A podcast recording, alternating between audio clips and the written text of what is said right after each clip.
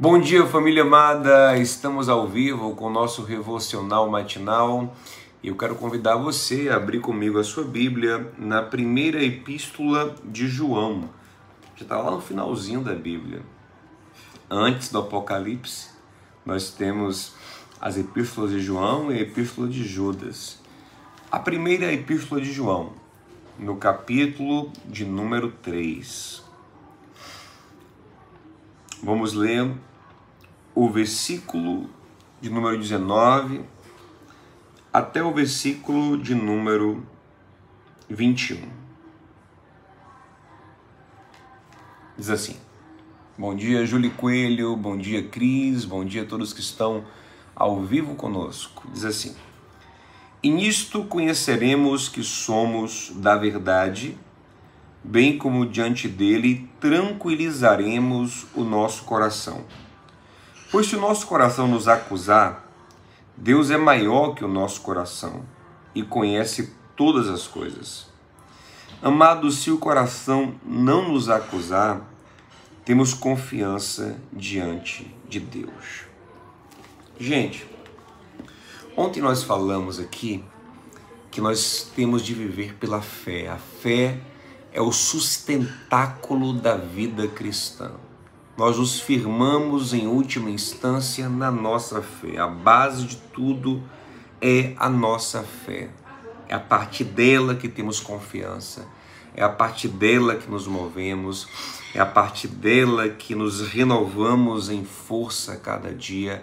É pela nossa fé. Né? Os que confiam no Senhor subirão com asas como de águia, renovarão as suas forças. É pela fé que somos abençoados.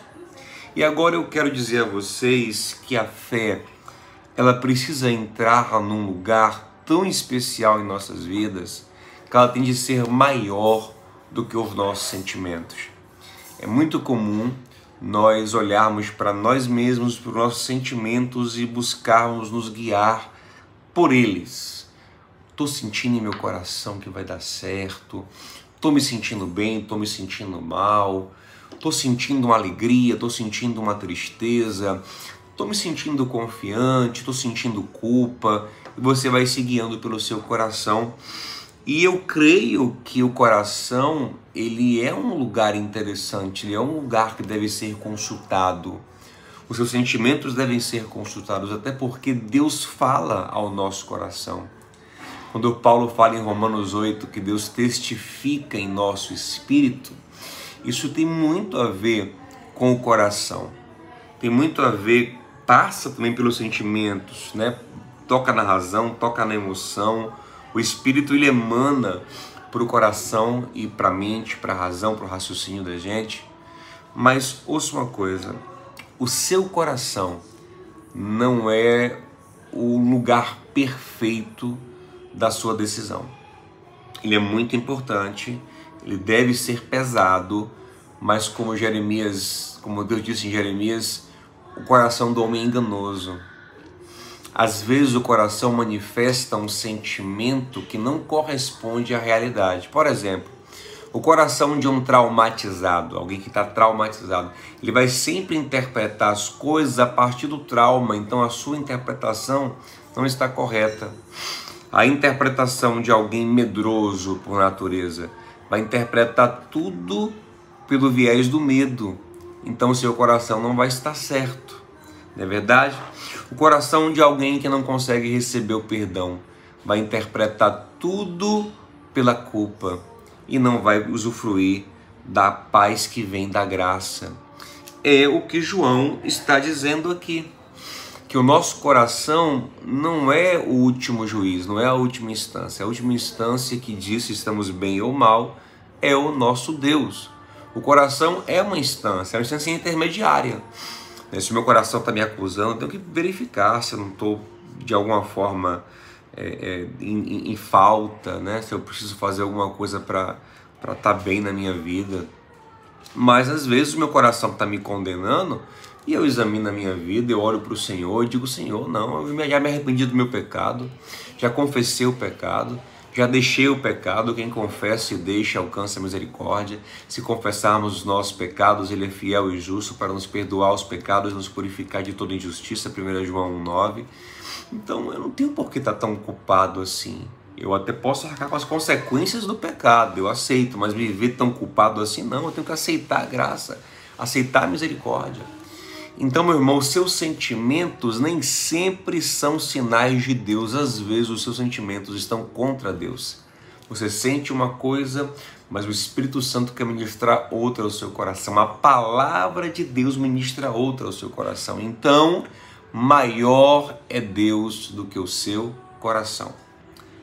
Às vezes, o nosso coração nos aprova. É aquela a chamada consciência cauterizada. Você está errando, está pecando, seu coração te aprova maior é Deus que o seu coração. Você não tem que ir pela aprovação do seu coração, mas pela palavra e pelo Espírito de Deus. O seu coração te condena, mas você já se arrependeu, já confessou, já deixou o pecado. Maior é Deus que o seu coração. Amém? Resumindo, os seus sentimentos são importantes, mas nem sempre eles estão certos. Então não confie plenamente em seus sentimentos. Confie na palavra de Deus confie no Espírito de Deus. Amém? Vamos orar juntos? Pai querido e amado, eu te louvo por esse momento. Eu quero pedir ao Senhor que nos ensine a examinar nosso próprio coração, a lidar com os nossos sentimentos. Eles são importantes, eles são preciosos, Senhor, mas eles não são a última instância da nossa vida. Não são eles quem dizem se estamos certos ou errados sempre. Muitas vezes eles estão errados. São sentimentos doentios, sentimentos desencaixados, desalinhados. Eu te peço, meu Pai, em nome de Jesus, sonda o nosso coração. Vê se há em nós algum caminho mau e guia-nos pelo caminho correto. Vê se há um sentimento que o Senhor não não colocou em nós, que o Senhor não compactua, que possamos nos guiar pela tua palavra. Se o nosso coração nos aprovar, mas o Senhor não nos aprovar, que possamos nos arrepender pela fé. E Senhor, se o nosso coração nos condenar, mas o Senhor já estiver liberando perdão sobre as nossas vidas, que possamos, Senhor, usufruir da paz e receber o perdão pela fé.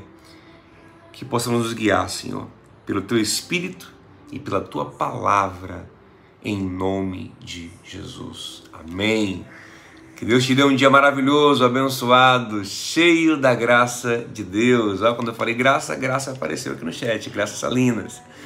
Graça, Julie, Maria Luísa, todos que estão comentando, Cris Coutinho. Tenha uma, um, um resto de semana abençoado, um dia maravilhoso. Elísia, Shalom no coração.